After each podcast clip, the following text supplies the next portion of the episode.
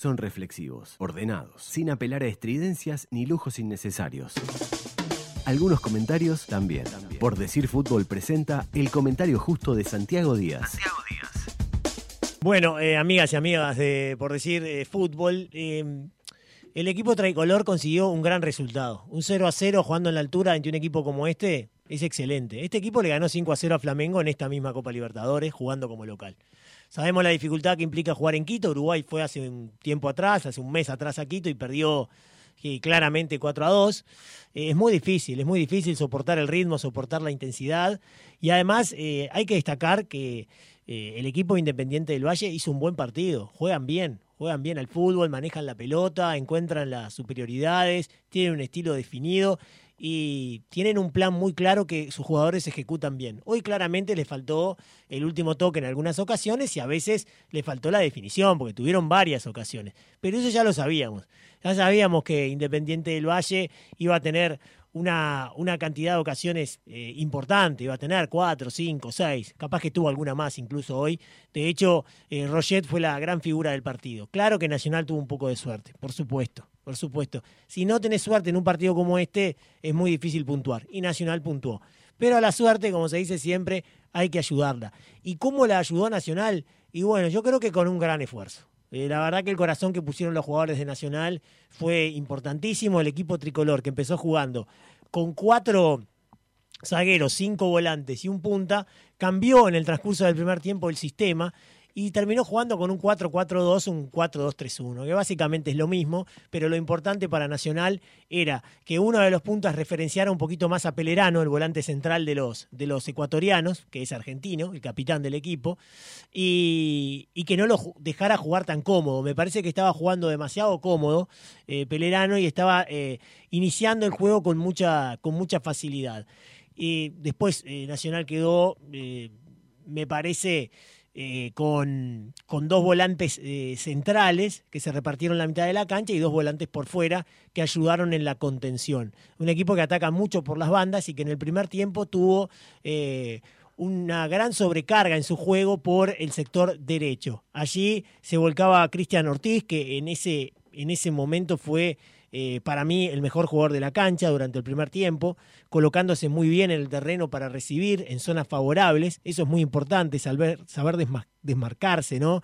Como para lograr recibir. Él juega como volante interior, eh, a un costado de, de, Pelerano, y permanentemente lo hizo muy bien ese movimiento como para recibir y encontrar a Nacional en una situación poco favorable. También por ahí subió Preciado, que para mí fue en la globalidad del partido el mejor jugador de la cancha, el jugador de mayor desequilibrio individual de todo el partido. Con esto me refiero es que cuando él agarra la pelota y encara en velocidad es muy difícil de marcar. Lo fue en el primer tiempo, pero sobre todo lo fue en el segundo tiempo. Y la verdad que en esa primera parte, para no irnos todavía del tiempo inicial, eh, el, equipo de, Independiente del Valle fue muy superior, tuvo varias ocasiones y la gran figura eh, fue Roget, que atajó tres o cuatro pelotas muy, pero muy complicadas. Entre ellas un remate del propio Cristian Ortiz desde dentro del área que, tuvo que tirarse hacia su izquierda. Y después un remate de afuera del área también muy bueno, una pelota que rebotó y se fue afuera, o sea, hubo varias, varias. Y para no hablar de las aproximaciones muy peligrosas que tuvo el equipo ecuatoriano que no pudo resolver bien porque falló en el último pase. Con todo Nacional tuvo ahí, yo diría unos 10 minutos, cuando cambió el sistema y se sintió más cómodo, se adelantó un poquito en el terreno, en el que también impuso condiciones y generó alguna jugada de cierta preocupación para los ecuatorianos. Las dos de Trezza, a partir de recuperaciones de balón y, bueno, corridas del delantero tricolor que terminaron con remates que, que se fueron bastante lejos de, del arco del arquero Pinos. Eh, empezó jugando como volante exterior y terminó jugando como punta, demostrando una gran versatilidad y un gran corazón, como todo el equipo tricolor. Una gran exuberancia física, yo creo que hizo un buen partido y en el segundo tiempo tuvo otra chance de gol con una corrida larguísima de prácticamente media cancha que terminó en una definición ya seguramente muy cansado que murió en los guantes del arquero ecuatoriano. En el segundo tiempo Nacional había arrancado bien los primeros 5 o 6 minutos, con García ahí metido entre los, entre los zagueros, ¿verdad? Eh, por delante de ellos, recuperando y tratando de lanzar, dando cierta sensación de peligro cuando arrancaba Nacional después de la recuperación, pero rápidamente volvió Independiente del Valle a tomar el control absoluto del partido, atacando mucho por la derecha y empezando a generar varias situaciones. Y la verdad que tuvo en el segundo tiempo cuatro o cinco muy claras. Incluso hubo una jugada en que el árbitro había cobrado penal, pero finalmente el VAR lo echó para atrás, bien echado para atrás porque no fue penal. Pelota pega en la mano, pero la tiene bien pegada contra el cuerpo, el zaguero Orihuela, que para mí también fue una de las mejores figuras de Nacional. Conjuntamente con Roget, creo que Orihuela hizo un gran partido. Tremendo partido de, de Orihuela, que habitualmente no es titular en Nacional, pero en esta ocasión la verdad que se destacó y mucho el, zaguero de las divisiones juveniles. Y, bueno, y así se daba el partido. Nacional después hizo algunos cambios, sacó a Rafa García muy cansado para poner a Jacob, jugador de similares características. Eh, García estaba, la verdad, agotado cuando salió del campo de juego. Me parece que ahí por algunos minutos mejoró un poco Nacional. Se paró bien Jacob delante de los, de los eh, centrales eh, tricolores, de los zagueros centrales. Y al mismo tiempo el técnico hizo dos variantes que, también creo que fueron interesantes, ¿no? La salida de Trezza que estaba muerto para, para, el ingreso de Nacho Lores y la entrada del Chori Castro, que entró por Vergesio, también muy cansado.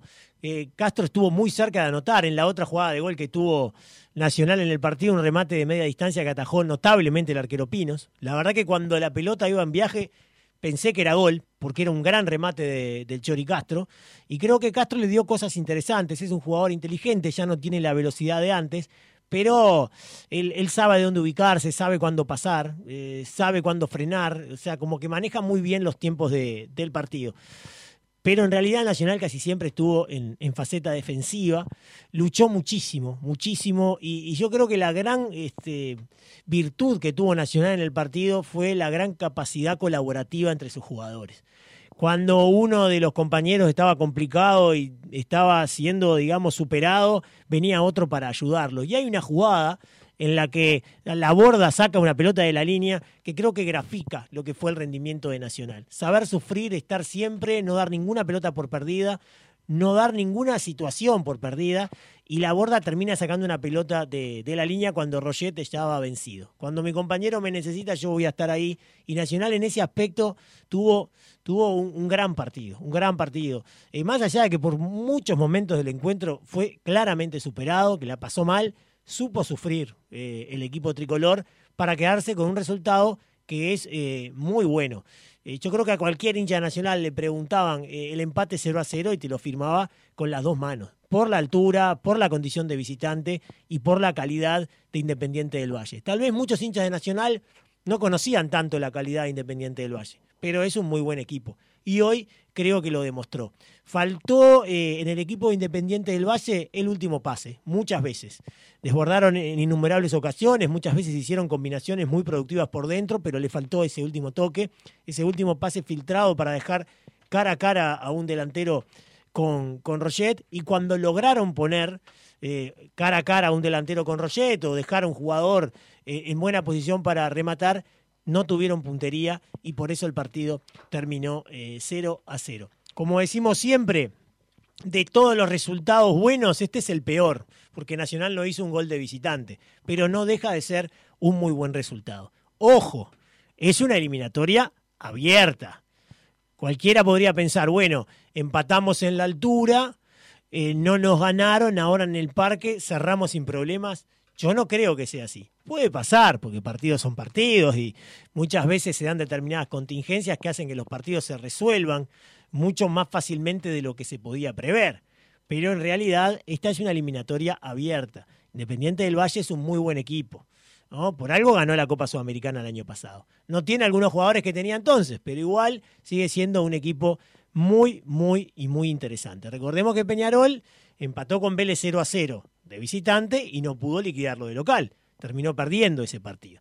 O sea que, si bien es un buen resultado para el equipo tricolor todavía resta el partido de vuelta y creo que va a ser un partido muy, pero muy difícil.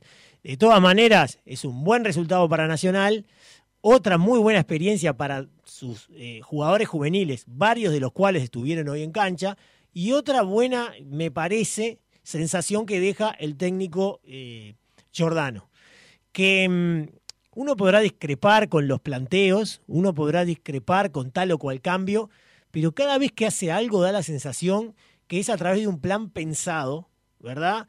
Y, bien diseñado. Después se podrá equivocar en, un cambio, se podrá equivocar en un planteo, se podrá equivocar en una situación particular, pero me parece es un hombre que planifica muy bien los partidos, que lee muy bien las situaciones, que estudia muy bien a los rivales y que maneja muy bien el plantel de Nacional.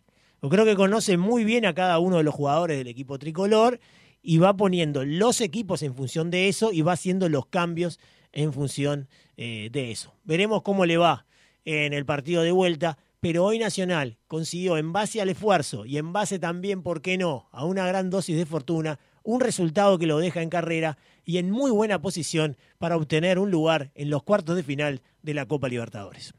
El fútbol se escucha distinto. Escucha distinto. Subí la radio.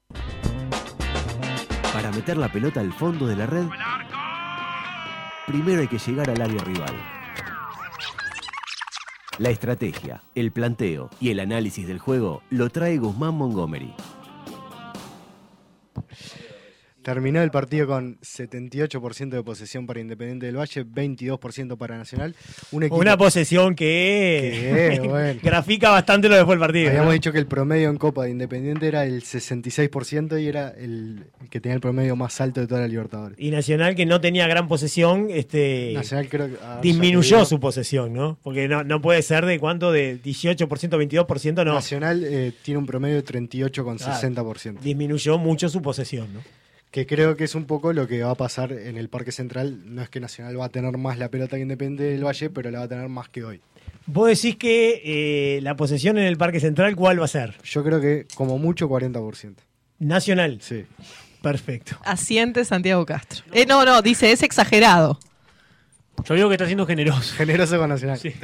Independiente del Valle pateó 32 veces hoy el tema que de esos remates solo seis fueron a puerta. Creo que por ahí pasa una de las claves del partido, que tuvo muchas chances, eh, o por lo menos situaciones de disparo, quizás no chances, y no las pudo, no tuvo efectividad. Nacional, por su parte, disparó solo seis veces y dos fueron a puerta y fueron dos buenos remates, el del Chori Castro y el de Treza, dos situaciones, como decíamos, que por lo general Nacional genera eh, buenas oportunidades de tiro y no es que patea por patear. Tampoco tuvo tantas otras chances para patear. El de Trezza fue un disparo, digamos, al centro del arco, pero por lo menos fue al arco y fue un disparo bien tomado. O sea, no tenía otra opción que tirar en ese momento.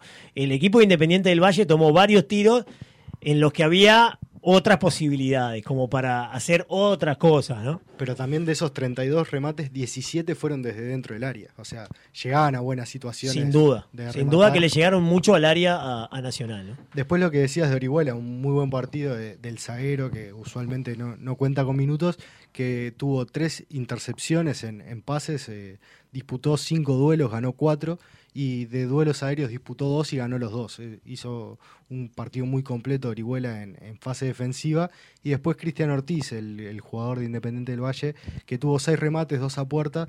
Y Torres, el delantero que tuvo dos remates, uno bloqueado y el otro afuera, que son dos de los jugadores más desnivelantes en ofensiva. Gabriel Torres promedia 3,42 eh, goles esperados y tiene cuatro goles en esta Libertadores. Y promedia 3,81 remates con 55% de efectividad en remates a puerta. Creo que hoy también no fue un buen partido el delantero y eso lo sintió su equipo. Y por lo lado de Cristian Ortiz tiene 3,29 remates por partido con 44%. Hoy remató un poco más y con menos efectividad también. Después, eh, la cantidad de pases. Se diluyó igual, perdona, eh, se diluyó en el, segundo tiempo. Yo creo que Nacional en el segundo tiempo lo, lo referenció mejor, ¿no? Como que logró eh, apretarse mejor y evitar que él recibiera en, situaciones favorables, cosa que en el primer tiempo... Recibió siempre a espalda de los volantes. Siempre, siempre, y con comodidad para girar, darse vuelta y resolver, ¿no? Después, Independiente del Valle hace unos 465 pases precisos por partido y Nacional 228, eso en su promedio de, Copa Libertadores. Y en el día de hoy, eh, Independiente del Valle hizo 483 pases precisos y Nacional solo 89 pases lo que decíamos en el primer tiempo, tuvo muy poco la pelota y cuando la tuvo buscó ser vertical, no, era que eh, recuperaba e intentaba generar juego de posesión, sino que intentaba ir vertical al ataque con pases a veces eh, largos o con también carreras en profundidad, sobre todo de, Alfonso Treza, que por ahí creo que pasaron algunas de, de las claves del partido. Y después lo último que, que tenía por acá, a ver si encuentro. Eh, buscá tranquilo, eh, buscá tranquilo que tenemos Eh, tiempo. ¿tenemos tiempo? Sí, tenemos, ¿hasta qué hora tenemos? A las 10 de la noche. Sí, hasta las 10 menos algo. Ya está por arrancar el partido de Fénix. Estamos tranquilos. Hace falta que nos Ah. sirvan algo, algún beberaje y estamos prontos. Pero qué raro pidiendo. No, Ah. pero un jugo de naranja está- está- natural. Se estaba por morir hace una hora Sí, y ahora ya hoy levantó, levantó, levantó. A ver, Eh, ¿qué era? ¿Qué era? No, los líderes en pase del partido terminaron siendo, como, como habíamos dicho en el primer tiempo, los dos zagueros Independiente del Valle y el volante central Cristian Pellerano. Segovia con eh, 78 pases precisos, Pellerano con 77 y Junque con 73. ¿Y el arquero? ¿Cómo le gustaba al ¿Cómo le arquero? gustaba? Jorge Pino intentó 36 pases y dio 30 acertados. Juega muy bien con el pie el arquero. eh. Sí, sí. Mucho show igual, Eh, ¿no? demasiado, para mí demasiado. Pero no por, no por las decisiones que tomaba, sino por el lenguaje corporal, medio de pisada, medio de cosa rara que no era necesaria. Yo digo, va a perder una en cualquier momento. Pero la verdad que, que tiene un juego con los pies muy bueno. Eh, el arquero que muchas veces, no, muchas veces no. Un par de veces intentó largo y falló. Sí. ¿no? Este, Creo que pidió esos perdón. son- son Se equivocó y pagó. Son los seis pases que erró en el partido, pero si no, siempre busca salir en corto. O con los zagueros o con el volante central. Incluso filtrando entre los dos puntas de Nacional, ¿eh? en más de una ocasión. Filtrando entre Trezza y, y Gonzalo Vergesio en el primer tiempo.